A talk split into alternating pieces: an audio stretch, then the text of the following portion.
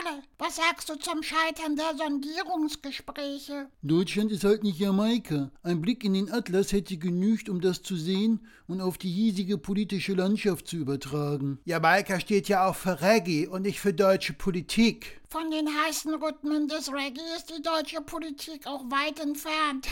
Zum Lachen finde ich das alles überhaupt nicht. Die Lage ist ernst und traurig. Manchmal erschafft das Leben Realitäten, die keine Überzogenheit eines Hörspiels toppen kann. Nachdenkliche Worte. Und das in einem Hörspiel. Schlocki, du als anerkannter Schlauscheißer, lass uns an deinem Wissen teilhaben. Wie konnte es zu dem Scheitern kommen? Wer von CDU, CSU, FDP oder den Grünen hat es verkackt? Hauptsächlich die SPD. Hä? Hä? Die waren doch gar nicht an den Sondierungsgesprächen beteiligt. Eben drum. Das verstehe ich jetzt so gar nicht. Die SPD hat durch ihre Totalverweigerung bezüglich Koalitionsgesprächen die anderen Parteien zu den unsäglichen Jamaika-Sondierungsgesprächen gezwungen. Das wussten die doch. Die Wähler haben die GroKo doch abgewählt. So behauptet es die SPD und stellt es gerne so dar. Wenn man Demokratie jedoch konsequent lebt und versteht, so entscheidet immer die Mehrheit. Und die Mehrheit der Wähler haben eindeutig eine Fortführung der GroKo gewählt. Die Meinung hast du jetzt aber exklusiv. Die SPD hat doch total viel Prozentpunkte verloren. Die Christdemokraten aber auch. Da stimmt beides. Die Große Koalition hat sehr viele Stimmen verloren, hauptsächlich an die Protestpartei AfD und wurde von ihren Wählern abgestraft. Aber laut dem amtlichen Endergebnis der Bundestagswahl sind CDU, CSU und SPD insgesamt auf 53,5 Prozent aller Wählerstimmen gekommen. CDU, CSU, FDP und Grüne, also die Parteien, welche dann die sogenannten Jamaika-Sondierungsgespräche führen mussten, sind insgesamt nur auf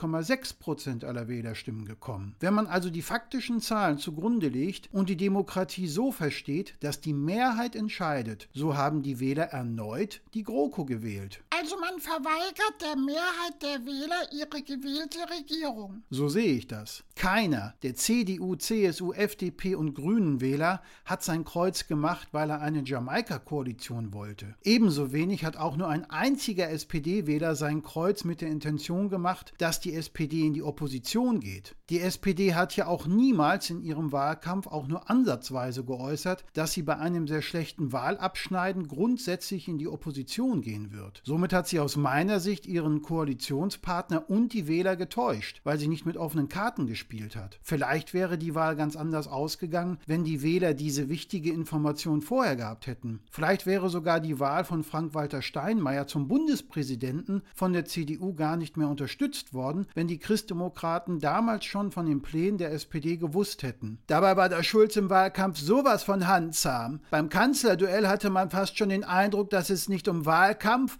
sondern um eine Demonstration inniger Harmonie zwischen den Koalitionsparteien geht. Von wirklichen Differenzen und Streitthemen war da nichts zu sehen. Die SPD musste nach der Wahl in die Opposition gehen, um nicht noch größeren Schaden zu nehmen. Ich bezweifle, dass die SPD durch ihre Blockadehaltung in der Wählergunst wieder steigt. Im Gegenteil, gerade die SPD muss meiner Meinung nach Neuwahlen am meisten fürchten, da sie beim nächsten Gang zur Wahlurne Gefahr läuft, noch weniger als 20 Prozent der Wählerstimmen zu erhalten. Schlimmstenfalls wäre sie danach sogar nur noch drittstärkste Partei, hinter der AfD, die von den Neuwahlen eventuell am stärksten partizipiert. Auweia! Damit nicht genug. Die Politiker betonen immer, dass es nicht um Personen und Parteien, sondern einzig und allein um das Wohl des Landes geht. Wenn ich aber in Opposition gehe, um meine Partei zu retten, auch auf die Gefahr hin, dass es dem Land schadet, dann diene ich ab dem Moment nicht mehr den Interessen des Landes, sondern einzig und allein den Interessen meiner Partei. Schadet es denn wirklich dem Land, dass die SPD die Koalitionsgespräche strikt verweigert? Aus meiner Sicht ja. Sie hat durch ihre destruktive Totalverweigerung die anderen Parteien zu den Jamaika-Sondierungsgesprächen gezwungen, quasi zu genötigt, weil rechtlich keine andere Mehrheitsbildung möglich war. Aber Jamaika kann nicht funktionieren. Das wäre die Quadratur des Kreises. Das ist jetzt auch nach vier Wochen, muss man sagen, endlich in der deutschen Realpolitik erkannt worden. Es gäbe noch die Möglichkeit der Minderheitenregierung. Die wird es in unserem Land auf Bundesebene nicht geben. Der Deutsche ist sehr sicherheitsbedürftig und wünscht sich Stabilität. Eine Minderheitenregierung könnte das niemals bieten. Und nun? Vielleicht erklärt sich die SPD zu Koalitionsgesprächen bereit, wenn Frau Merkel zurücktritt. Das halte ich jedoch für sehr unwahrscheinlich. Andernfalls befürchte ich, dass wir um Neuwahlen nicht drumherum kommen werden. Dabei glaube ich, dass die SPD unter 20 Prozent kommt. Auch die Grünen werden Stimmen verlieren, weil sie sich bei den Sondierungsgesprächen am meisten verbogen haben. Das wird der Basis der grünen Wähler nicht gefallen. Am meisten befürchte ich, dass die AfD noch mehr an Stimmen zulegen wird und somit von dieser ganzen Posse ohne eigenes Zutun am meisten profitiert. Übel, einfach nur übel. Ich gehe weiter.